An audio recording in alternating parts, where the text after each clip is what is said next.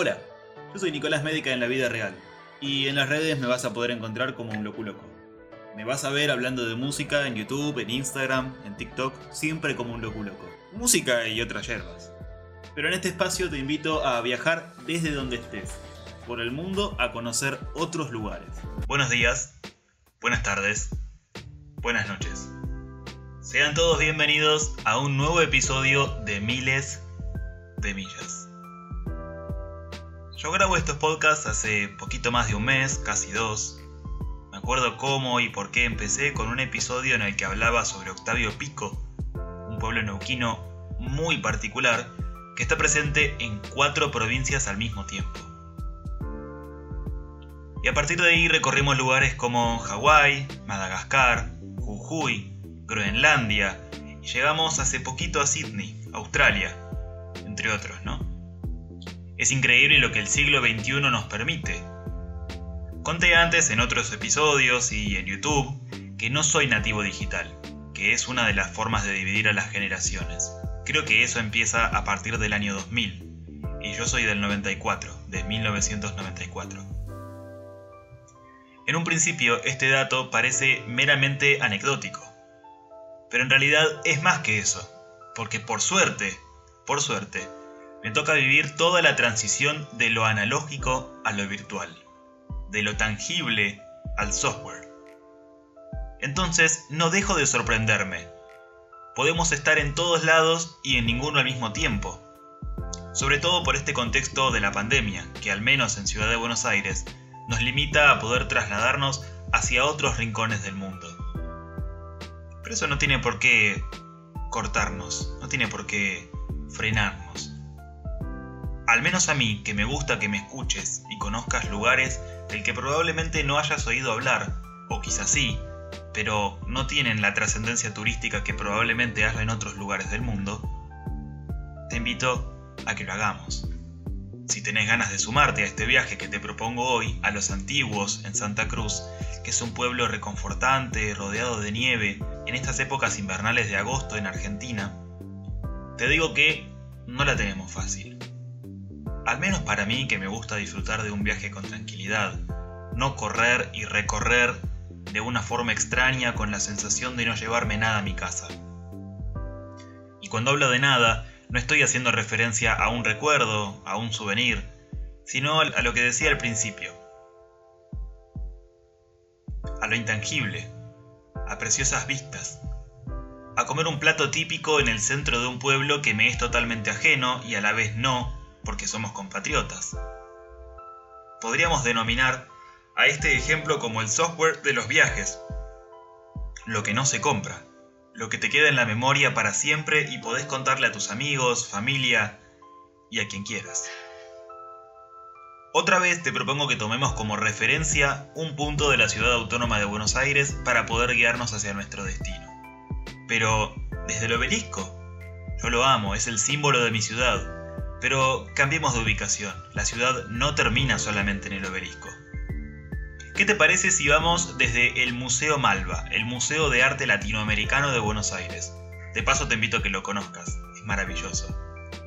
2.161 kilómetros nos separan entre el museo y los antiguos en Santa Cruz. En auto son sin parar 28 horas de viaje disfrutando de todo lo que la ruta nos regala. ¿Sabes qué más podríamos hacer en esas 28 horas? Bueno, te cuento que también podríamos hornear 560 pizzas, que es mi, comida favorita. Porque la cocción de la pizza en un horno eléctrico se hace a una temperatura de 300 grados para que la base tenga tiempo de quedar crujiente a medida que la mozzarella se funde, con un tiempo normal de cocción entre 3 y 4 minutos. Ahora, Cerra los ojos y concentrate en lo que te voy a contar. Viaja conmigo, con mi voz.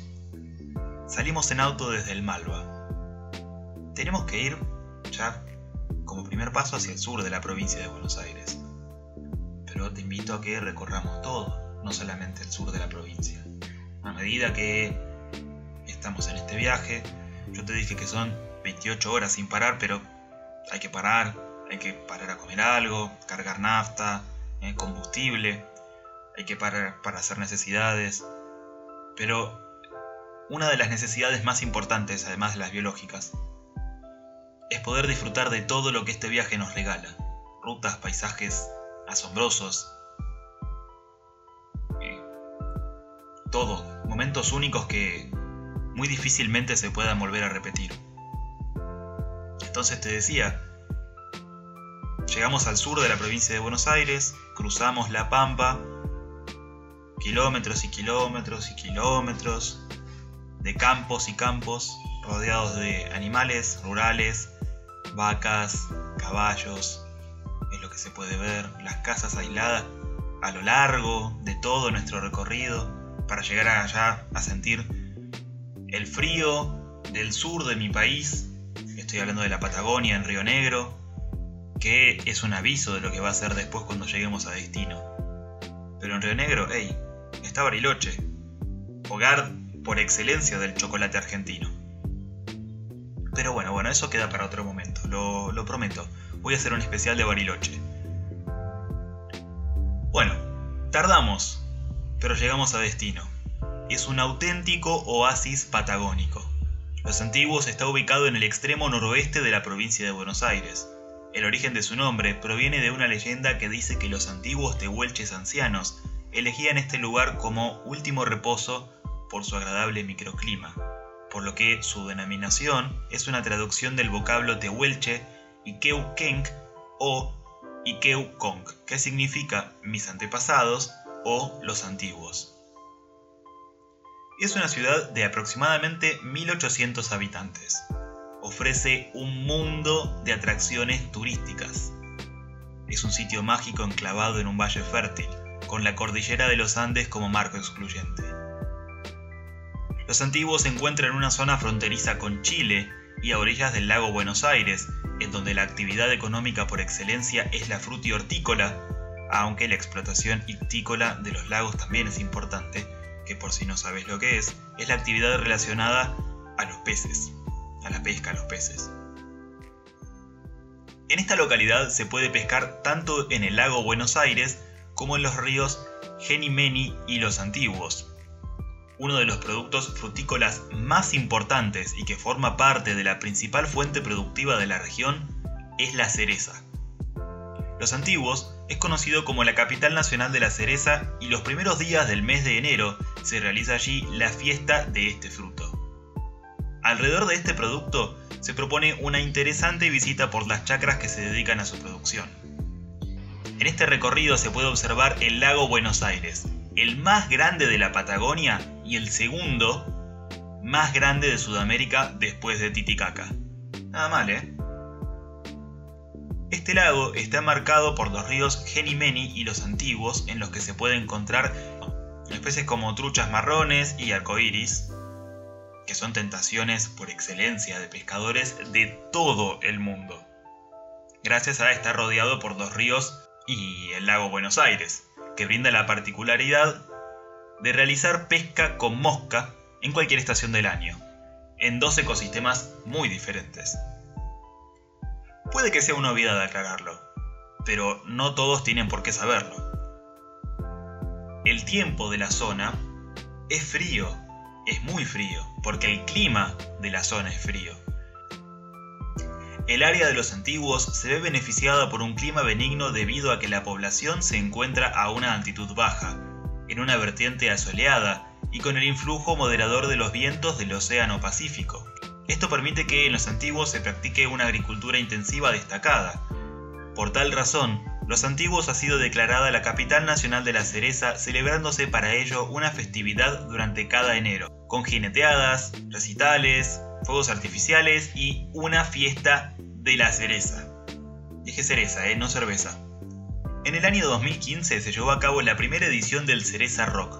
Estuvo organizado por Alejandro Naín y Lucía Camín, donde se reúnen bandas de la provincia para promover la música regional y el intercambio cultural, haciendo participar a todos los jóvenes. En su primera edición participaron solistas y bandas de rock, heavy, reggae y hard rock, hubo presencia de artistas de Los Antiguos, Perito Moreno, Las Heras, Pico Truncado, Caleta Olivia, Comodoro Rivadavia y hasta Córdoba Capital, muy federal, muy lindo. Dadas las intensas nevadas invernales, especialmente entre abril y agosto, las viviendas de la población son en su mayor parte realizadas con tejado a dos aguas, lo que le suele dar un aspecto alpino, reforzado por la presencia de coníferas adornando las veredas y los patios. El verano del sur coincide con las cosechas embelleciendo la zona por las flores de las cerezas y los rojos amarillos de los campos tulipanes.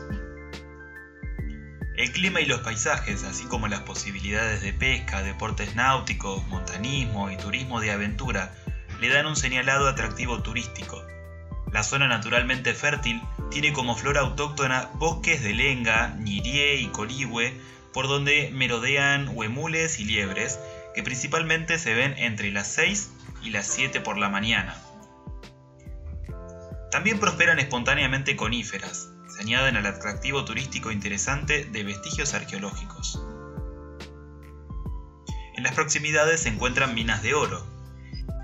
Otro rasgo típico del clima de la mayor parte de la provincia de Santa Cruz es el soplo casi constante de vientos procedentes del Océano Pacífico, el clima es frío y húmedo al oeste de la provincia, en una delgada franja que se extiende de norte a sur a lo largo de la cordillera patagónica prevalece el clima frío y húmedo que tiene influencia del Pacífico en lo que hace a la producción de lluvias y nieve. La influencia de este clima no supera los 50 kilómetros desde el límite internacional con Chile, haciéndose evidente el contraste respecto del clima propio de la meseta. Las lluvias son otoñales e invernales. Las precipitaciones disminuyen de oeste a este, haciendo notorio el contraste paisajístico entre la región montañosa lluviosa del oeste y la meseta de reducidas precipitaciones. El viento que sopla del oeste, noroeste y suroeste es un verdadero protagonista que erosiona todo a su paso. Las nevadas son frecuentes en toda la provincia, siendo mayormente frecuentes en las zonas aledañas a la cordillera de los Andes que en la zona de la costa, en lo que respecta al océano Atlántico. Ahora, un dato que me gustaría destacar mucho es el tema de la luminosidad. La luz del sol cambia notablemente según la época del año. El día más largo del año, que es el 21 de diciembre, el sol sale a las 5.30 am y se oculta a las 23 horas. El día más corto del año, el 21 de junio, el sol sale alrededor de las 9.30 am y se esconde a las 17.30 horas. Hermoso. Hermoso en realidad todo lo que rodea a Santa Cruz como tal, siempre hablando de cuestiones naturales, ¿no? Yo no estoy hablando de las cuestiones humanas, ni, ni, políticas, ni, ni sociales. ¿Por qué lo digo? Porque en Argentina tenemos o tuvimos Actualmente tenemos una figura política muy importante relacionada a la provincia de Santa Cruz. Cuando yo elegí este pueblo para poder grabar este podcast, ponerme a investigar y a leer y encontrar datos que me gustaría presentar, y lo comenté, Argentina está mucho más allá de eso, pero muchísimo más allá, millones de años luz de los políticos. A mí me gusta destacar el argentino promedio, el que cuando se te pincha una rueda de un auto es el primero en venir a darte una mano. El que te ofrece un vaso de agua si, si estás mal, el que, te, el que te ayuda, el que, es el, el que es el primero en venir a darte una mano. Que si estás perdido viene y te orienta con alguna orientación, con alguna calle, con lo que no puedas encontrar. Si estás buscando algo. Entonces, al margen de los políticos, al margen de las personalidades que puedan nacer en un lugar o en otro, al margen de todo eso, yo quiero destacar a la gente a la que hace el lugar, a la que lo mantiene vivo. Porque al político al fin y al cabo sigue siendo un empleado nuestro, alguien que nosotros elegimos para que oriente y tome las decisiones por nosotros. Entonces yo siempre elijo destacar al ser humano, al argentino promedio, al que hace que el país funcione, al que te atiende en un restaurante y al que te atiende en un hotel cuando vas a, buscar habitación. Y relacionado a eso me gustaría dar un último mensaje en este episodio, que es que presumir un viaje no es un acto de ego. Más bien para mí es todo lo contrario, es compartir, es abrirse, es recomendarle a alguien un destino como cuando le recomendás un músico o un profesional para que haga un trabajo en tu casa. Entonces si yo te cuento que recorrí Europa, Estados Unidos o cualquier destino hiperturístico, no considero que esté siendo egocéntrico, sino más bien todo lo contrario. Creo que yo estoy compartiendo con vos una experiencia que vale la pena que vivas, y si bien para eso es necesario el dinero y el tiempo, no podemos ni debemos dejar que eso nos limite, porque la vida es una rueda y a veces te toca subir y otras te toca bajar. Sin más que decir, gracias, de verdad, muchas gracias. Podés suscribirte y hacerle llegar a todos un mensaje sobre este hermoso modo de vida que es viajando. Recordá que puedes verme en YouTube como un loculoco, en TikTok como un loculoco, en Instagram como arroba un loculoco. Podés leerme en Twitter como arroba un loculoco y me vas a encontrar acá también como un loculoco. Nos vemos, nos escuchamos la semana que viene dentro de las posibilidades. Un saludo a todo el mundo.